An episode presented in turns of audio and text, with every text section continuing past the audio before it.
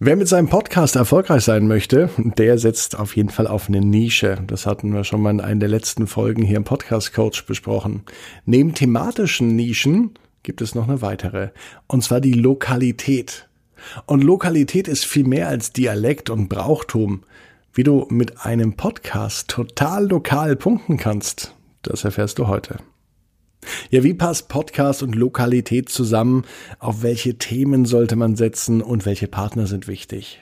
Antworten darauf gibt es heute von Johanna Juni. Sie ist Podcasterin, Journalistin und Autorin. Sie kommt aus Würzburg und obwohl die Stadt in Franken nur 125.000 Einwohner hat, hat Johanna dort einen lokalen Podcast gestartet. Ist das vielleicht die nächste Nische, die erobert wird? Ein Podcast für die Region? Darüber habe ich mich mit Johanna unterhalten und ich habe sie gefragt, warum sich eine lokale Nische lohnt. Gerade in der Podcast-Landschaft ist es ja aktuell so, es gibt ja kaum jemanden, der noch keinen Podcast hat, so gefühlt. Das ist, finde ich, der Vorteil eines lokalen Podcasts. Man hat ganz konkrete Themen, die man bearbeiten kann und ähm, hat dadurch auch ein hohes Alleinstellungsmerkmal. Den USP zu haben ist gut und wichtig. Es stellen sich aber noch andere Fragen. Welche Folgen laufen jetzt gut? Was interessiert die Leute? Was interessiert sie nicht so sehr? Die Antworten jetzt im Interview mit Johanna Juni zum Thema lokaler Podcast. Hi, ich bin Marco König. Ich bin der Podcast Coach. 4000 moderierte Radiosendungen, über 15 Jahre Erfahrung als Programmchef verschiedener Radiostationen und mehrere erfolgreiche Podcasts in den Charts. Genau das ist der Grund, warum du mit meiner Unterstützung deinen neuen Podcast starten kannst. Hier in diesem Podcast bekommst du Tricks und Tipps für deinen eigenen Podcast. Besuch mich online auf podcast-coach.com. Ein lokaler Podcast oder könnten wir auch sagen ein Lotcast, um den es heute geht. Darüber spreche ich mit Johanna Juni. Johanna war in Würzburg, ich war bei mir im Studio. Wir haben das Gespräch online aufgezeichnet und steigen jetzt gleich ein. Du bist der erfolgreiche Podcasterin. Worum geht's denn in deinem Podcast? Also der Podcast heißt Freilich Würzburg und ähm, wie man an, den, an dem Namen schon erahnen kann, dreht sich der Podcast um Würzburger Themen. Also es ist ein lokaler Podcast. Und wie bist du auf die Idee gekommen dazu? Ich bin tatsächlich auf die Idee gekommen, weil ich selbst für mich selbst gemerkt habe, dass ähm, lokale Inhalte ähm, nicht in der Form gibt, in der ich sie gerne konsumieren würde, nämlich auch als Audioformat. Und vor allem, dass lokale Inhalte meistens ähm, ja eher weniger für junge Menschen aufbereitet werden, sondern es in der Regel eine Lokalzeitung gibt, die dann von Menschen jenseits der meistens 40 ne, plus oder 50 plus gelesen wird. Und ähm, jüngere Leute, die kaufen sich in der Regel keine Printzeitung mehr. Und ähm, die Angebote, die es dann im Netz gibt, die sind meistens hinter einer Paywall, was auch oft junge Menschen daran hindert, gut, muss man dazu sagen, leider. Wobei ich glaube, zumindest bei mir ist es dann so, dass ich dann eher zahle für Inhalte wie zum Beispiel von der Zeit oder von der Süddeutschen, weil ich da eben dann auch noch das allgemeine Politikgeschehen mit dazu bekomme. Und ähm, ja, und ich dachte mir, es wäre doch eigentlich total schön, wenn man sich ähm, die, die Dinge, die in der eigenen Stadt so aktuell sind oder die passieren, wenn man die auch hören könnte und sich dann so ganz nebenbei davon abholen lassen kann. Du hast ja auch die Zeitung irgendwie mit dem Boot gehabt. Ja, welche Rolle hat denn die lokale Zeitung in Würzburg für den Podcast gespielt? Mhm. Also ich habe angefangen mit meinem damaligen, mit einem guten Freund von mir, Christian Papay, dann eben Kollege. Und ähm, wir hatten ähm, angefangen mit dem Podcast. Ich glaube, das ist jetzt schon zwei Jahre her. Haben den dann ein halbes Jahr lang zu zweit auf die Beine gestellt. Und dann ähm, kam die Mainpost dazu, das war eben im Februar 2020 und ähm, hatten eben die Idee, dass wir quasi mal wie so eine Art Pilotprojekt machen, weil die Meinpost bis dato eben keinen eigenen Podcast hatte. Und das war auf jeden Fall eine wahnsinnig wichtige und auch wertvolle Unterstützung, weil wir dadurch natürlich ähm, eine viel größere Reichweite bekommen haben, dadurch, dass die Meinpost eben für uns quasi ähm, das Ganze vermarktet. Wie wurde denn der Podcast beworben jetzt außerhalb der Zeitung? Was habt ihr denn noch gemacht, um das Ding auch bekannt zu machen im Markt? Also wir haben in verschiedenen anderen Zeitungen das auch beworben oder Magazinen, die es so in Würzburg und in und um Würzburg, sage ich jetzt mal, gibt.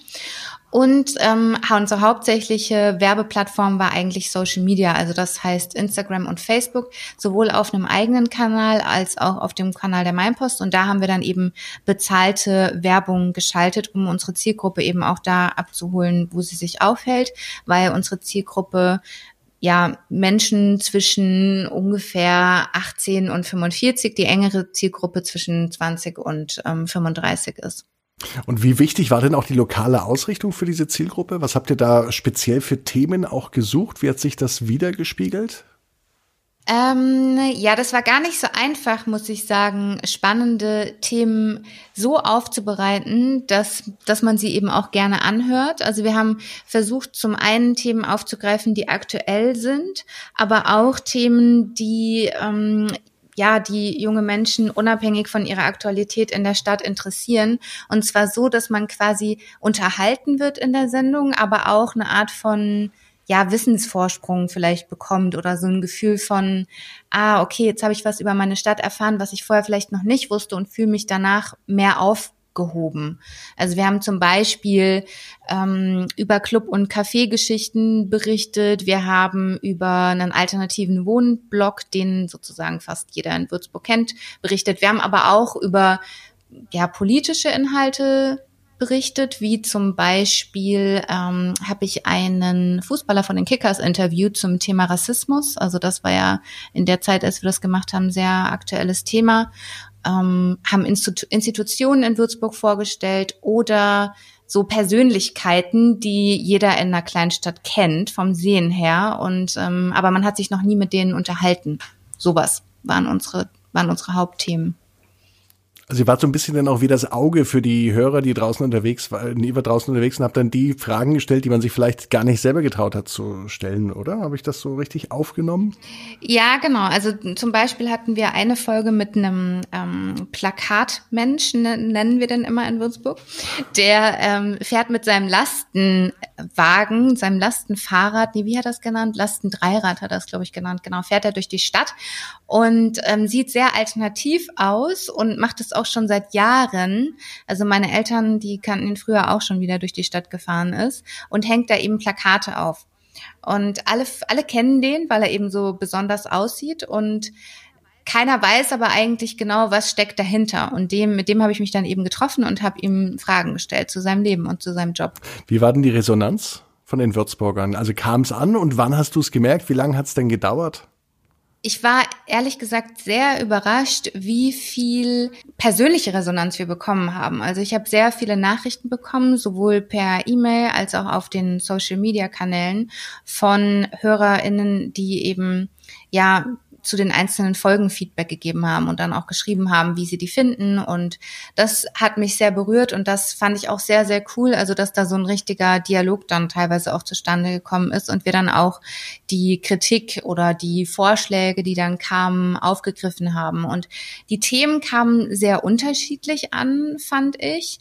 Ähm, am besten kamen eigentlich äh, so diese Themen an, die sich um spezifische Personen in Würzburg gedreht haben und ähm, um so Dinge, die eben jeder irgendwie kennt. Während so politische Inhalte, also wir haben zum Beispiel auch mal was über die Fridays for Future Gruppe in Würzburg gemacht oder haben mal eine Folge über Fair Trade in Würzburg gemacht. Ähm, das kam auch an, aber nicht so gut wie jetzt zum Beispiel ähm, eine Folge über das Clubleben oder eine Folge eben über den Plakatemenschen oder eine Folge über einen alternativen Wohnblock. Also wenn es persönliche Geschichten sind und tatsächliche Geschichten, ist wahrscheinlich auch für die Hörer interessanter dann einfach. Genau, also ich denke, dass auf jeden Fall so dieser persönliche und natürlich auch so ein bisschen der emotionale ähm, Aspekt eine Rolle spielt. Ja. Also so habe ich mir das auf jeden Fall erklärt. Du hast jetzt ja schon mehr Podcast-Erfahrung. Du hast ja nicht nur lokale Projekte jetzt gemacht mit diesem Podcast, du hast ja auch schon andere Podcasts gemacht. Welche Vorteile hatten aus deiner Sicht auch eine lokale Ausrichtung ähm, eines Podcasts und die lokale Zielgruppe? Naja, man hat den Vorteil, dass man ein ganz konkretes Thema absteckt. Also dass quasi, ja, man ein Thema bearbeitet, das in der Weise nicht schon von hunderttausenden anderen Journalistinnen bearbeitet wird, weil gerade in der Podcast-Landschaft ist es ja aktuell so, es gibt ja kaum jemanden, der noch keinen Podcast hat, so gefühlt. Ähm, und das ist, finde ich, der Vorteil eines lokalen Podcasts. Man hat ganz konkrete Themen, die man bearbeiten kann und ähm, hat dadurch auch ein hohes Alleinstellungsmerkmal. Wart ihr denn die Ersten eigentlich mit eurem Podcast? Nee, also es gibt schon zwei, drei andere Würzburg-Podcasts, das ähm, auf jeden Fall. Aber ich würde sagen, so auf die Weise, wie wir das aufgezogen haben, also auch immer mit Interviewpartnern und ähm, einmal die Woche, also mit einer Regelmäßigkeit und so weiter, gab es das vorher noch nicht. Zumindest nicht, dass ich es weiß. Jetzt hast du da so viel Erfahrung ja gesammelt. Gib doch mal ähm, anderen einen guten Rat mit auf den Weg, anderen Podcastern, die vielleicht auch drüber sich Gedanken machen, einen lokalen oder regionalen Podcast zu starten. Oder wie man es angeht, welche Partner man braucht, welches, welches Netzwerk man sich aufbauen sollte innerhalb der Stadt, damit man ähm, zum einen gute Themen findet und zum anderen vielleicht aber auch äh, ja. Partner findet. Also es sind jetzt so verschiedene Fragen. Erstmal zu der ähm, Partnerfrage. Das ist natürlich auf jeden Fall von Vorteil, wenn man einen Partner hat. Also entweder eine Zeitung, Magazin, Radiosender oder noch besser ist es natürlich, wenn man einen Sponsor hat als Partner. Also wenn man zum Beispiel, was weiß ich, zu der ortsansässigen Brauerei geht und fragt, ob sie einen unterstützen. Das war jetzt eben für uns einfach in Zeiten von Corona sehr schwierig. Ähm, aber ich hoffe, die, dass die Zeiten sich wieder ändern und dass das vielleicht wieder möglich wird. Also das finde ich auf jeden Fall super wichtig, natürlich auch, um damit vielleicht zumindest den Podcast so zu finanzieren, dass die Kosten gedeckelt sind. Und ähm, themenspezifisch äh, finde ich es, glaube ich, wichtig, einfach ganz, ganz viel sich auch umzuhören und zu erleben in der Stadt. Also mir hat es auf jeden Fall weitergeholfen, oder was heißt weitergeholfen? Es war für mich, glaube ich, ein wichtiger Faktor, dass ich in Würzburg aufgewachsen bin, ähm, dass ich hier eben sehr viel Zeit meines Lebens verbracht habe und dadurch sehr stark vernetzt bin und einfach über viele Dinge so eine gewisse, so ein gewisses Grundwissen habe und auch ähm, die entsprechenden Leute kenne. Aber ich glaube, wenn man jetzt zugezogen ist, aber schon einige Jahre in der Stadt verbracht hat, geht es genauso, wenn man so die Augen und Ohren offen hält und ähm, ja, sich halt nicht zu Hause verschließt, sondern rausgeht und guckt und auch fragt, hey, was ist denn bei euch gerade ähm, und so weiter. Also ich habe zum Beispiel auch oft äh, tatsächlich meinen Bruder gefragt, weil der ähm, studiert hat noch in Würzburg und dadurch nochmal so einen Zugang auch zu den Studis hatte. Hab dann aber auch ähm, ja andere Leute in meinem Umfeld wieder aus anderen Bereichen gefragt, was die dann interessieren würde. So. Ich glaube, das ist ganz wichtig. Also wirklich die Menschen, die es betrifft, auch zu fragen, was sie interessieren würde und sich dann einfach, also einfach raushauen und sich dann die Zahlen angucken. Also wir haben immer wieder ähm, geguckt, welche Folgen laufen jetzt gut, was interessiert die Leute, was interessiert sie nicht so sehr. Was war denn schwieriger, die richtigen Themen zu finden oder die richtigen Leute, die zu den Themen passen? Beides. Also das war beides. Also die, die Themen finden und sie dann so zuspitzen, dass sie lokal auch Sinn machen. Also vielleicht nochmal ein Beispiel. Das Thema Liebe funktioniert ja auch immer sehr, sehr gut. Und da haben wir uns damit beschäftigt, dass Würzburg ja auch Nummer eins oder zwei ist es jetzt inzwischen, glaube ich, Single-Hauptstadt in Deutschland ist. Und da war eben der Bezug, den wir dann hatten, dass wir mit Würzburger Singles gesprochen haben. Das ist natürlich ein minimaler lokaler Bezug in, in diesem Sinne jetzt, hat aber trotzdem funktioniert, weil es natürlich ein hochemotionales und spannendes Thema ist. Also Liebe zieht eben meistens. Ähm, und da war es dann zum Beispiel die Kunst, Menschen zu finden, die wirklich offen darüber sprechen. Und das ist wirklich, also diesen Aufwand sollte man nicht unterschätzen, dass man Personen castet. Also ich habe ganz oft auch Telefonate geführt und festgestellt, okay, das passt einfach nicht, weil die Menschen entweder nicht so offen geredet haben und das bringt dann nichts für einen Podcast, weil das interessiert dann niemanden, oder weil sie vielleicht einfach nicht so eine podcast-taugliche Art des Redens hatten. Es gibt ja unterschiedliche Stärken und Schwächen, die Menschen haben. Es muss ja nicht jeder Podcast podcast-tauglich reden. Aber das funktioniert dann halt eben nicht. Und da muss man auf jeden Fall viel Zeit einplanen, die Leute zu casten, die dann auch bereit sind, offen über ihre Themen ähm, zu reden. Wie sehen denn deine weiteren Pläne aus im Podcast-Bereich? Also entweder gibt's noch mal ein Revival mit Freilich Würzburg. Das wird sich im Frühjahr nächsten Jahres herausstellen. Ich bin jetzt momentan mit ähm, einem anderen Projekt beschäftigt und werde dann im Frühjahr mal gucken, ob ich ähm, das noch mal aufgreife. Oder ich werde noch mal einen eigenen Podcast rausbringen, um dazu ja kann ich aber jetzt gerade noch nicht sagen, das steht noch in den Sternen, aber fest steht, dass ich mit dem Thema Podcast auf jeden Fall nicht aufhören werde, weil ich finde, dass es ein tolles Medium ist und ähm, ich davon überzeugt bin, dass Audio die Zukunft der, des Medienkonsums ist. Und ähm, ja, und es macht natürlich mega viel Spaß. Und aus Transparenzgründen äh, der Hinweis mit Johanna Juni zusammen habe ich einen eigenen Podcast vor einiger Zeit gehabt und zwar in jeder Beziehung. Ein Beziehungspodcast hat übrigens auch sehr viel Spaß gemacht.